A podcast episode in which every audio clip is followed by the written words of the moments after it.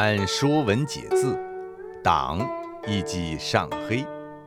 孔子说：“君子矜而不争，群而不党。”在中国传统文化中，“党”“党人”含有贬义，和狐朋狗党同义。结党与营私相随。在近代中国，出现了一个共产党。并且成了气候，还夺取了政权。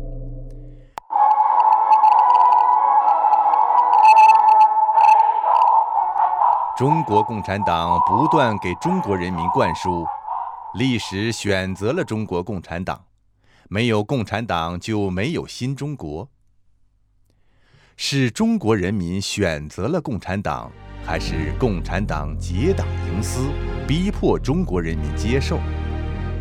让我们回溯二十世纪中国的历史，去寻找真实的答案。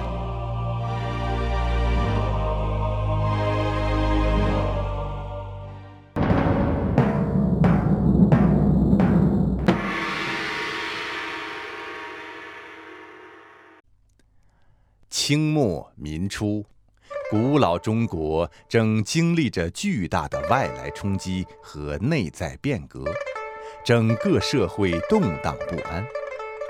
由于对现实不满，许多仁人志士满怀救国救世之心，试图寻找一副拯救民族于水火的灵丹妙药。英国式的不行，就换法国式的；法国式的不行，换俄国式的。有病乱投医，不惜下猛药，恨不得一日振兴中华。五四运动就是这种绝望的充分表现。有人主张无政府主义，有人提出打倒孔家店，有人主张引进洋文化，五花八门，各不相让。一九一八年，世界上第一个共产党在俄国正式成立。为实现得到整个世界的革命目标，一九二零年，苏共成立了第三国际远东书记处，并开始在中国寻找知音。暴力革命夺取政权的马列思想，迎合了一批激进而报国无门的年轻人冒进焦躁的情绪，一拍即合。一个完全陌生的异国思想就这样被引入了中华。中共建党人没有想到的是，他们从俄国请来的不是神灵，而是邪灵。他们认为的强国之药，却是一副烈性毒药。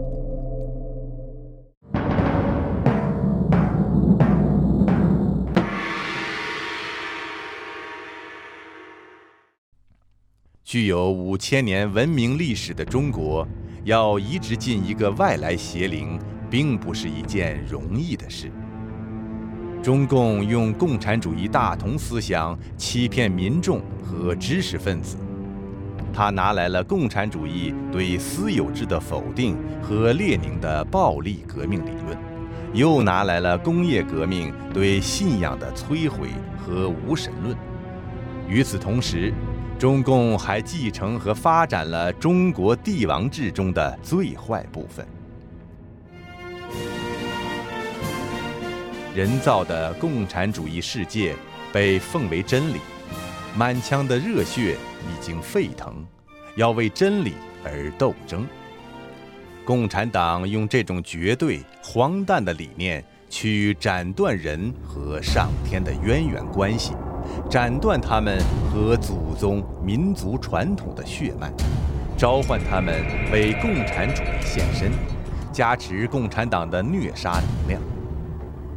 共产主义运动被实验性的引进中国，战胜其他理论，进而控制整个中华民族，乃取决于它的凶残邪恶、暴力血腥的本质。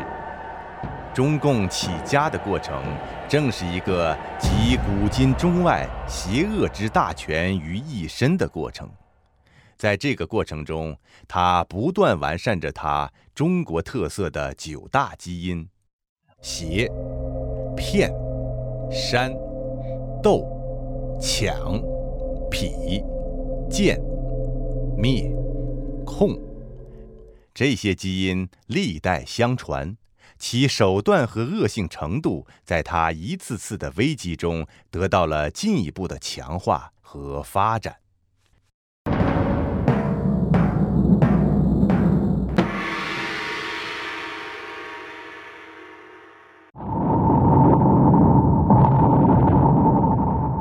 月革命一声炮响给我们送来了马克思列宁主义走俄国人的路。这就是结论中共承认自己是外来宗教，它从理论到实践，从组织到资金，无一不是从苏俄引进。它执行苏俄红色帝国主义的东方路线，事事听命于苏共，从一开始就是一个卖国政党。一九二一年七月，中国共产党正式成立。作为第三国际的中国支部，中共从1921年10月开始向第三国际领取活动经费。据中共解密文件不完全统计，1924年至1927年，第三国际每月给中共的费用平均在两万元左右。1922年7月。中共二大召开时，全国仅有党员一百九十五人。第三国际批评中共工作不努力，以苏俄共产党夺取政权的经验，命令中共加入国民党，借国民党的力量以壮大自己，借参加国民革命以赢得民心。这就是所谓第一次国共合作的由来。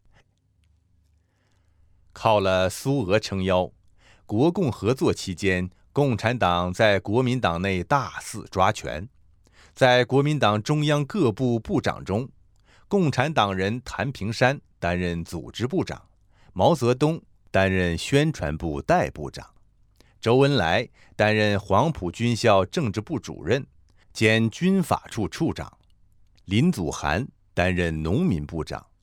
还有不少共产党人担任国民革命军的各级党代表，这样附体国民革命的结果，使中共由一九二三年的四百二十人暴增至一九二八年的三万人。加入了国民党的中共党人并不遵守国民党的纪律，他们公开发表攻击国民党的言论，并违背承诺。在国民党中组织地下党团，发展地下共产党员。一九二五年一月，只有九百九十四名党员的中共就提出了中国领导权的问题。如果孙中山没有去世，中共夺权所针对的就不是蒋介石了。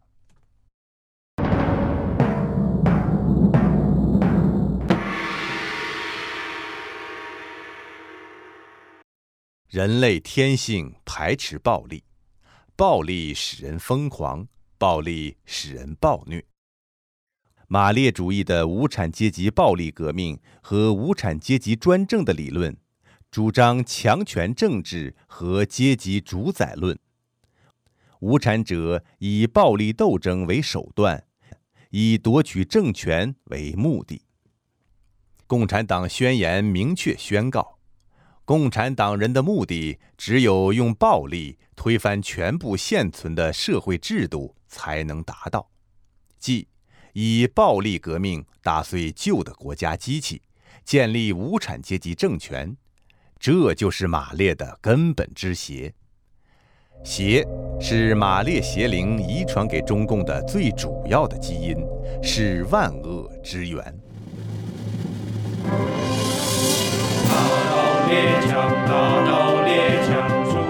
为了打倒军阀，恢复人民期待已久的和平，国民政府于一九二六年二月开始北伐。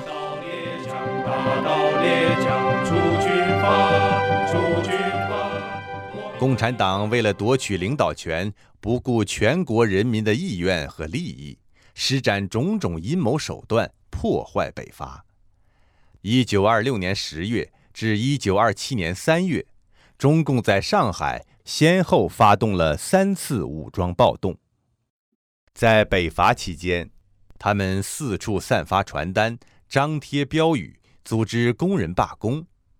中共在各地组织的工人纠察队，几乎每天都与警察发生暴力冲突。国民政府不得不抽派军队支援各地。维持社会秩序。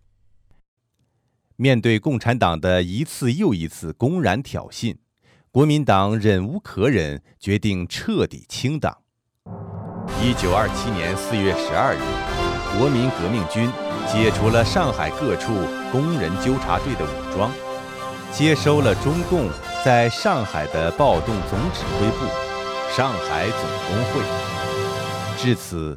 第一次国共合作在流血和屠杀中宣告失败，这就是所谓的蒋介石背叛革命和四一二反革命政变的真相。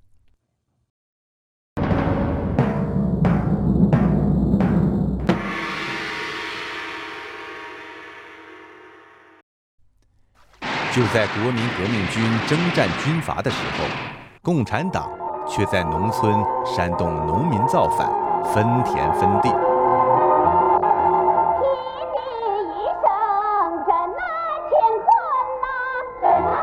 一九二七年四五月间，在一切权力归农会的口号下，湖南全省笼罩在一片暴民造反夺权的红色恐怖之中。中共领袖李立三的父亲被农民协会所杀。国民革命军军长何健的父亲被农民协会游街示众、批斗而死。北伐军中湖南籍中下级官兵的家人未能逃出者，多为幸免遇难，其惨状与文革时人民横遭荼毒的情景极为相似。这就是闻名遐迩的湖南农民运动。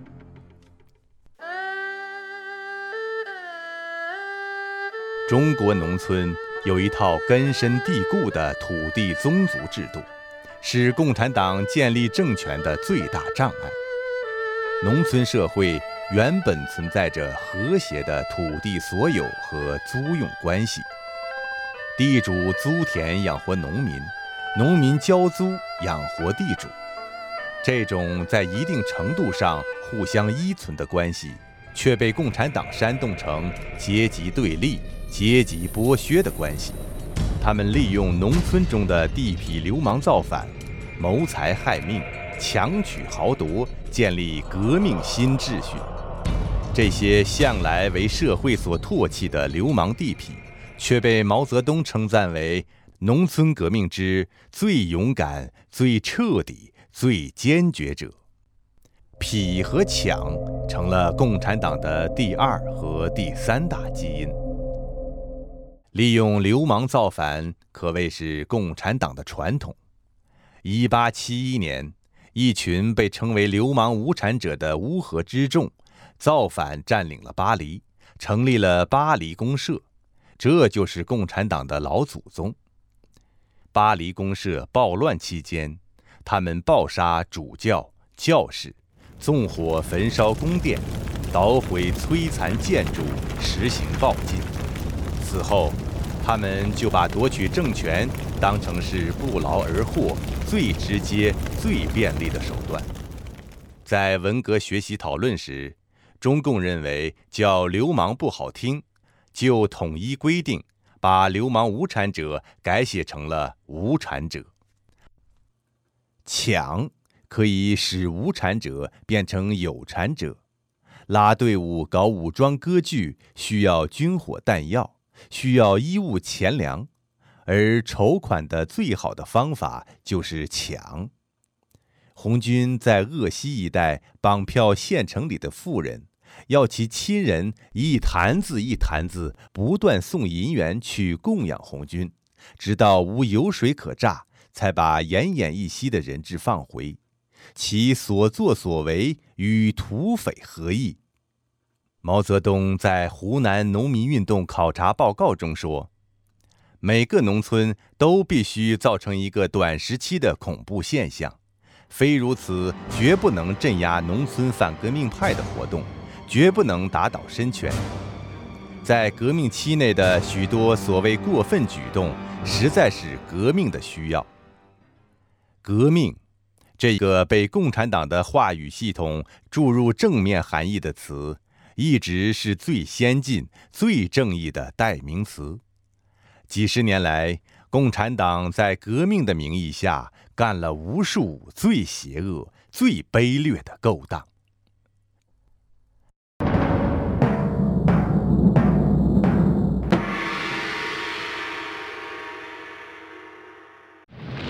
一九二七年八月，国民革命军内的共产党发动南昌暴动，很快被镇压下去。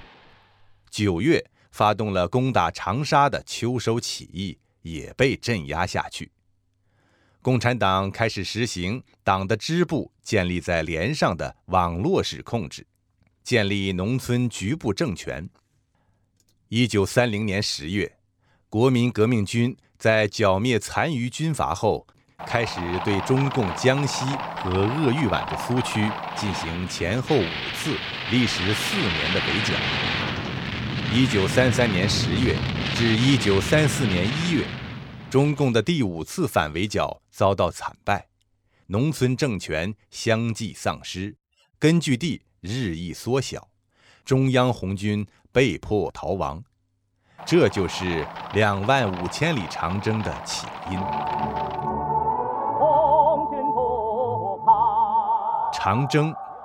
这个被颂扬成中国革命的神话，其实是中共一段最不光彩的历史。所谓的北上抗日之说，完全是无耻的谎言。共产党要装正神，当然就要行骗。骗是中共的第四大邪恶基因。当时，日本军队主要在东北和华北的平原地带。主战场是京津和山东一带，中共要去陕北的高原地带打日本人，可谓是南辕北辙。实际上，长征真正的路线是南下和西上。中共中央红军首先南逃湘西，意欲与红二六军会合，建立湘鄂川黔根据地，实行武装割据。遇挫后，又逃往川西北，与建立了苏区的张国焘会合。最后逃亡到陕北时，中央红军主力由八万多人减至六千人，其狼狈景象可想而知。抗战期间，中共一边高喊抗日，一边躲到敌后扩大地盘、壮大队伍。相反，他将抗日的正面战场全部留给了国民党军队。在抗战中战死疆场的国民党将军多达二百余人，共产党的指挥官几乎毫无损失。整个抗日战争期间，中共真正参与的抗日战斗只有所谓的平型关战役和百团大战。就平型关战斗而言，中共根本不是指挥和参加这场战斗的领导和主力，不过是伏击了敌人的补给部队而已。被中共大肆吹嘘的百团大战，在中共内部却被认为是违背了党中央的战略方针，给敌后工作带来了严重的困难，造成了极为不利的影响。说穿了。它无非是暴露了中共得以壮大了的军事实力，给中共继续实行假抗战、真扩张带来了困难。这也正是这次战役的领导者之一——八路军副总司令彭德怀在文革时被打倒的罪状之一。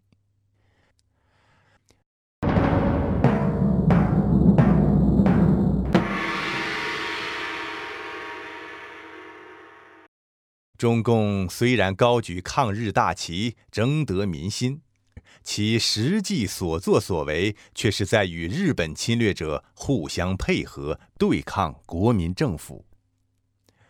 九一八事变后，中共煽动全国人民在国民党的统治区域，工人罢工、农民骚动、学生罢课、平民罢业、士兵哗变，推翻国民政府。抗战爆发时，国民党有一百七十余万军队，而共产党加上一九三七年十一月改编的新四军，总数仍没有超过七万人，内部还争权分裂，已弱小到只需一战便可根除的程度。于是，制定了在联蒋过程中必须为争取领导权而斗争的方针，但这只能在党内讲。并在实际工作中实现。中共的目的是借机扩展自己的实力，顺便拖垮国民党，坐享渔翁之利。一九六一年一月二十四日，毛泽东在接见日本社会党国会议员黑田寿男时说：“就是因为日本皇军占领了大半个中国，中国人民别无出路。”才觉悟起来，才武装起来进行斗争，建立了许多抗日根据地，为解放战争的胜利创造了条件。所以，日本军阀垄断资本，干了件好事。如果要感谢的话，我宁愿感谢日本军阀。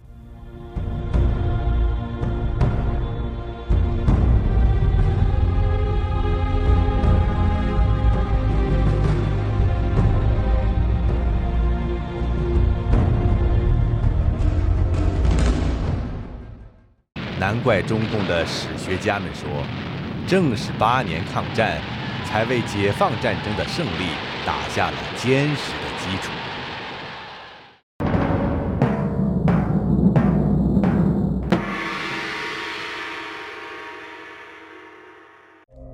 剑，是中共的第五大邪恶基因。中共的渗透、离间、瓦解、取代之术。是策反夺权的绝招，西安事变就是一个典型的例子。一九三六年十二月，张学良、杨虎城在西安扣留了蒋介石，发动兵变，史称西安事变。西安事变使中共不仅躲过了灭顶之灾，而且得以二次附体国民政府，再次发展壮大。中共的教科书说，西安事变是张杨逼蒋抗日的兵谏，中共顾全大局，使事变得以和平解决。事实上，这是一场共产党精心策划的兵变。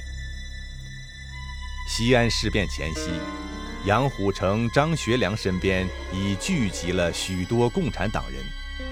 杨虎城的夫人谢宝珍。就是中共党员，在杨的军政治部工作。他是于1928年1月经中共党组织批准和杨虎城结婚的。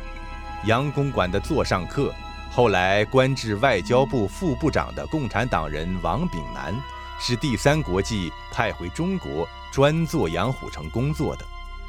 正是这些杨章周围的共产党，直接策动了这次兵变。西安事变之初，中共很想杀掉蒋介石以报围剿之仇，但是斯大林出于牵制日本、避免其攻打苏联的需要，亲自写信给中共中央，指令不得杀害蒋介石。中共无法吃掉国民党，于是改变腔调，以联合抗日为名，迫使蒋介石再次接纳共产党。接受所谓第二次国共合作，使红军变成了吃国民政府军饷的八路军。共产党策动兵变在先，把蒋介石置于屠刀之下，却又转过身来唱红脸。中共之狡诈欺骗，不可不称高手。在三年内战期间。中共情报战线直达蒋介石身边，国防部作战次长、掌握国民党调动军队大权的刘斐中将，竟是中共地下党。在被调动的军队自己还不知道时，延安就已经得到情报，并据此拟好作战计划。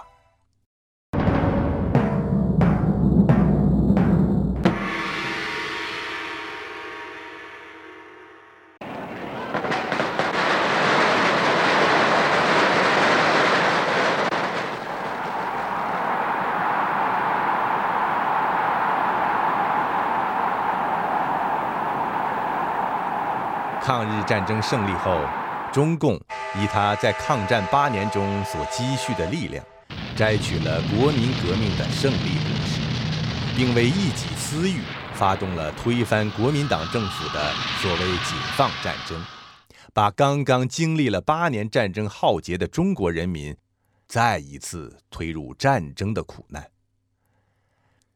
一九四七年至一九四八年。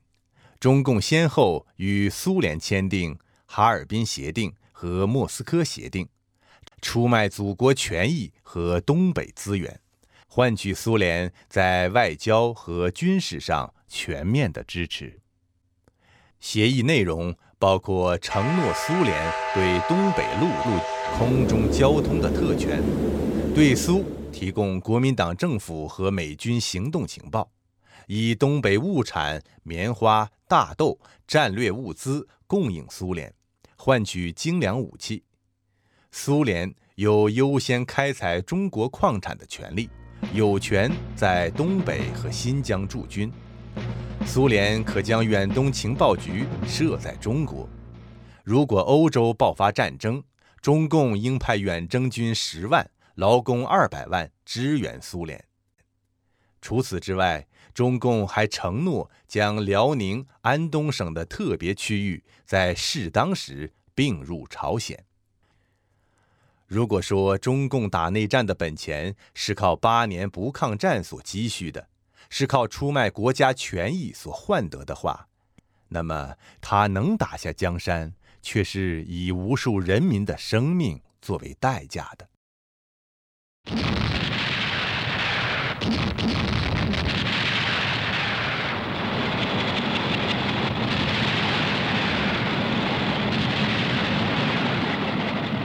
中共以用人海战术著称，辽沈、平津、淮海战役用的，就是以人肉做炮灰的最原始、最野蛮、最不人道的战术。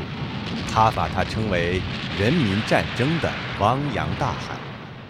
一九四八年初围困长春的时候，为了消耗长春城内的粮食供应，解放军奉命不许老百姓出逃。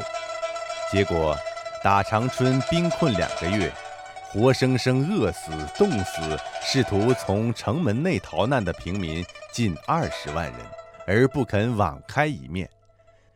事后不但没有一丝愧疚，还美其名曰“解放长春，兵不血刃”。至此，中共用其残暴狡猾、阴险毒辣的手段，成功的。把国民党赶出了大陆。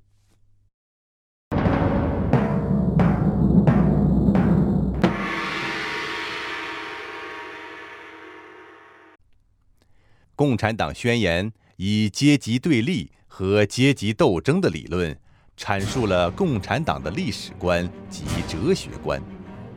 无产者以打破已有的传统道德和社会关系。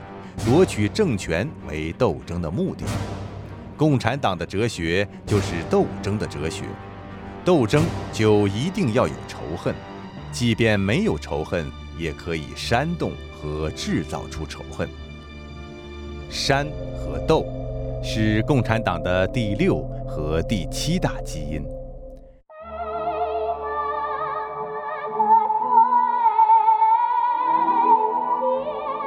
白毛女本来是仙姑，不是被压迫的故事。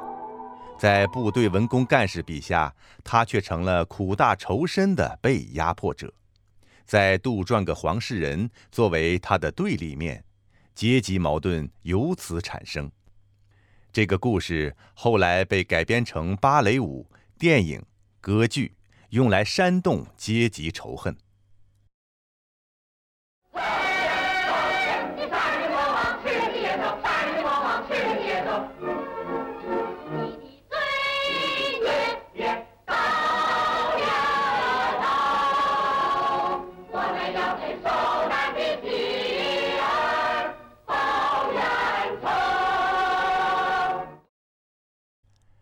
挑起一部分人的仇恨来残杀另一部分人，这实乃共产党之经典手段。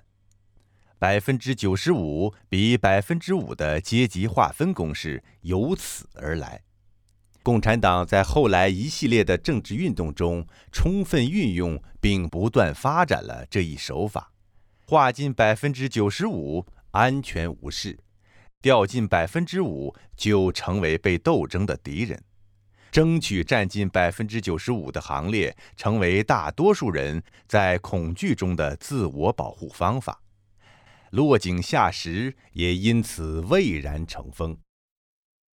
共产党的斗不仅仅是武斗、武装斗争，还包括文斗。毛泽东说：“革命不是请客吃饭，不是做文章，不是绘画绣花。”革命是暴动，是一个阶级推翻一个阶级的暴烈的行动。夺取政权时要斗，和平时期也要斗。一九四一年，中共在延安及其各根据地开展的延安整风运动，开创了令人闻风丧胆的整人模式。整风的第一步是建立个人的人事档案。在档案中要交代你出生后所有认识的人，参加过的所有社会活动及其时间、地点，重点交代参加活动过程的所思所想。最关键的是党性检讨，主要检查思想意识上、言论上、工作态度上、日常生活上、待人接物上是否有违反党性的行为。实际上。整风运动是一场毛泽东意在清除党内异己的清洗运动。在整风运动中，采用人人过关、刑讯逼供，产生了大量冤假错案。整风时代的延安被称为是一座人性的炼狱。仅据关中分区一个县的统计。他们采用过的肉刑就有二十四种之多。整风运动是最恐怖、最黑暗、最残暴的权力游戏，它亵渎着人类的文明和尊严，扭曲着人性和良知。在紧张和恐惧中，人们抛弃了荣辱，抛弃了自尊，在酷刑和威逼下。人们出卖了良心，出卖了友情。据当时《解放日报》报道，随师有一百六十余人觉悟改悔，二百八十余人自动坦白，一百九十余人被揭发，连十几岁的孩子都上台坦白自己是特务。军委三局电讯学校二百多人竟挖出了一百三十个特务。为了保住自己的性命，人们不再表达自己的观点，而是背诵党的领袖的语录。延安整风运动成为此后共产党历次运动的样本。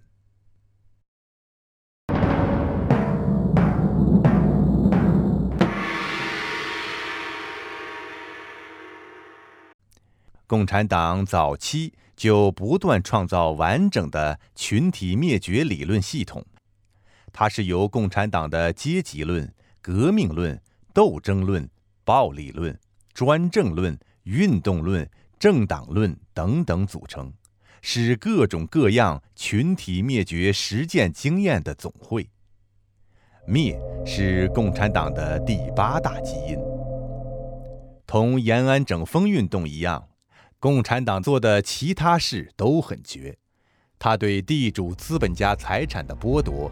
对地主富农阶级的消灭，对乡村秩序的摧毁，对地方政权的攫取，对有钱人的绑票勒索，对战俘的思想和灵魂洗脑，对工商资产阶级的改造，对国民党的渗透和瓦解，对共产国际的分裂和背叛，对党内的高压政治，没有一件事情上手软。这一切，无不建立在他群体灭绝的理论基础之上。群体灭绝。就是从思想上和人性良知上灭绝。如果说希特勒灭绝的是人的肉体，那共产党不仅要灭绝你的肉体，更要灭绝你的思想和灵魂。一次次的政治运动，就是一次次全民性的思想改造和灵魂洗脑。群体灭绝是符合共产党集团统治利益的方法，在这种恐怖的统治下，你反对他，他要消灭你；你拥护他，他也可能要消灭你。他认为需要消灭的都要消灭，以致造成每个人都有危机感，都惧怕共产党。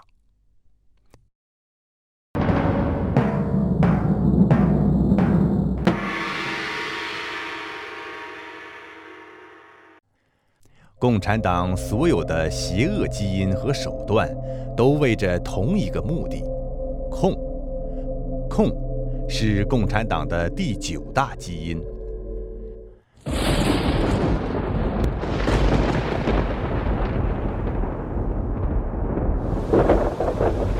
共产党的邪恶，使它成为所有社会力量的天敌。从成立之日起。共产党就在一个接一个的危机中挣扎，永恒的危机感使得维持党的集团存在和权力成了共产党最高利益所在。党的利益不是个体党员利益，也不是所有个体利益的总和，它是共产党集团的利益高于个人的一切。党性。是共产党最邪恶的本质之一，它具有吞食人性、泯灭良知、把人变成非人的强制能力。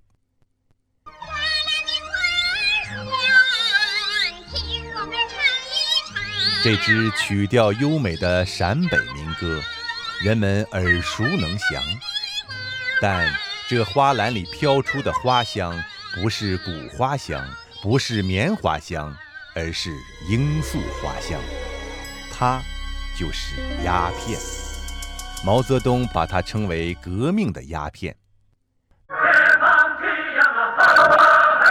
一九四二年，为积蓄经费、准备内战，延安开展了大生产运动。中共中央政治局专门成立了鸦片生产委员会。并由中共领袖任弼时担任鸦片主任，他们把鸦片卖到国统区，和日本人贩卖的鸦片一起去毒害同胞。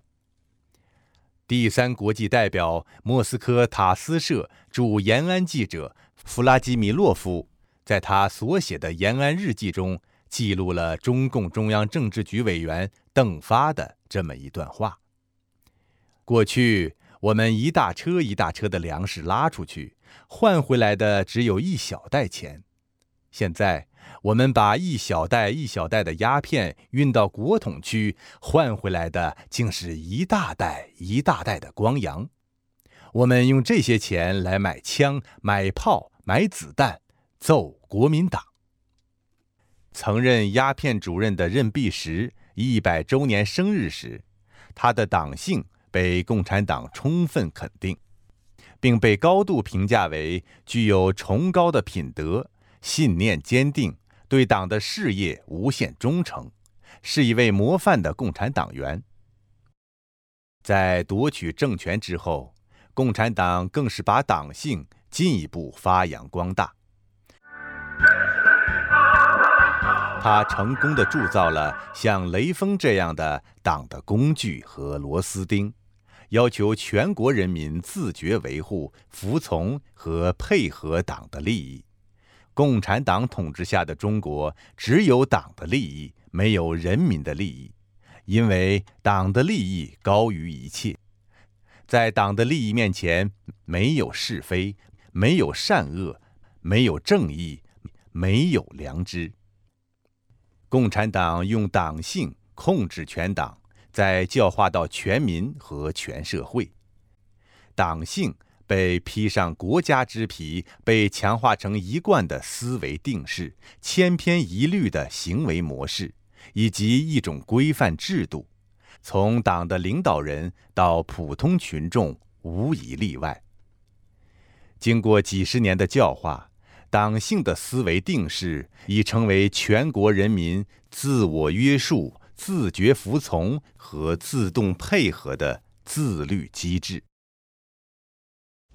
党是刚性的党，有铁的纪律、统一的意志。全党党员都是特殊材料制成的人，全国人民的行动必须一致。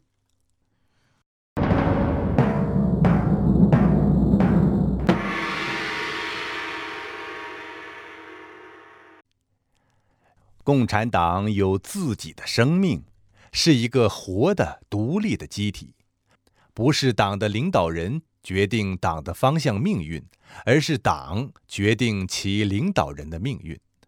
中共绝大多数总书记都曾经被打成反党分子。中国共产党公认的创始人陈独秀是五四运动的文化人，不喜欢暴力。他告诫共产党人：如果强化国民党内共产党的政党意识，对领导权有浓厚的兴趣，必然会导致革命内部的紧张。五四一代最激烈的人物尚心存宽容之道，他是第一个被冠以右倾机会主义者帽子的人。另一位领导人瞿秋白认为，共产党应该亲自去战斗、去厮杀、去组织暴动、去摧毁任何一己可能摧毁的政权，用极度无序的办法使中国社会恢复秩序。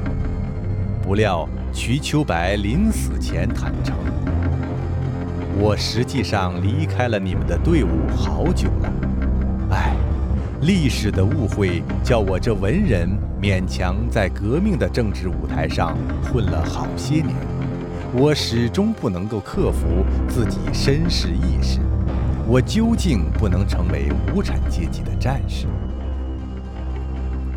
党的领导人王明，奉命于共产国际，主张联合抗日，而不是扩大共产党根据地，在党的会议上。毛泽东和张闻天无法将实质一语道破。凭红军当时的实力，无力拒歼日军一个师团。在舍身取义的传统文化主导的人文场中，毛泽东们只好保持了沉默。王明后来被定为先左倾后右倾的机会主义者。胡耀邦。为历次政治运动的冤假错案平反，为共产党赚回了民心，仍然被打下去。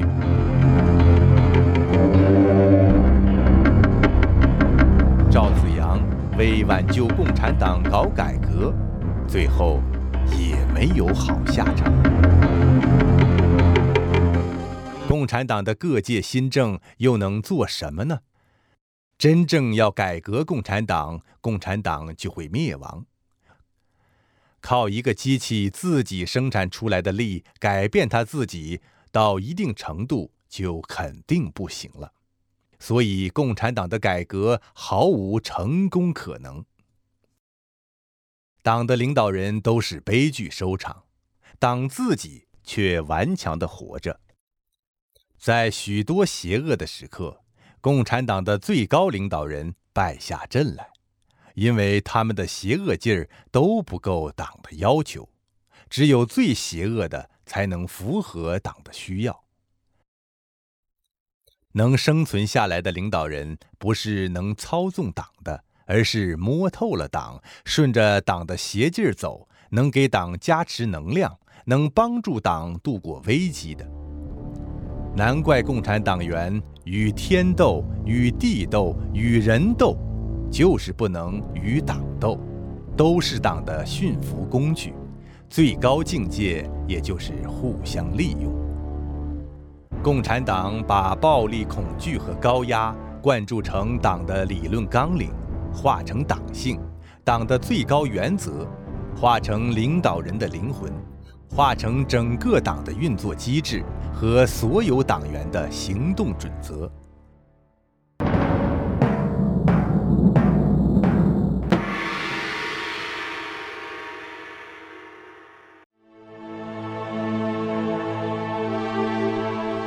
纵观中共的起家史，曾经模糊的答案已经水落石出。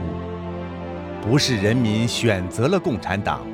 而是共产党用美妙的谎言欺骗了无辜的人民，使共产党强受其间，靠着他挟、骗、煽、斗、抢、痞、贱、灭、控的邪恶的基因，把一个外来邪灵强加给了中国人民。当党需要利用工人的时候，他封他们为领导阶级、无产阶级革命的先锋队，但最后，工人阶级变成了最彻底的一无所有者。当党需要利用农民的时候，他称赞他们没有贫农就没有革命，许诺耕者有其田。有幸得到土地的农民，没高兴几天，土地就又被合作化掉了。当党快被国民党剿灭的时候，他大喊：“中国人不打中国人”，承诺服从国民党的领导。可抗战一结束，他便大打出手，推翻了国民党政权。当党需要民主党派支持的时候，他高喊：“长期共存，互相监督，肝胆相照，荣辱与共。”但任何不同意见、不同思想，最后都被消灭。共产政权岂能与他人共享？历史的教训是，共产党的任何承诺都不能相信。任何保证都不会兑现。谁在什么问题上相信了共产党，就会在什么问题上赔上性命。没有共产党的血腥和狡诈，就没有他的天下。共产党带给中国人民。几十年无无休无止的灾害，几十年无边无尽的苦难。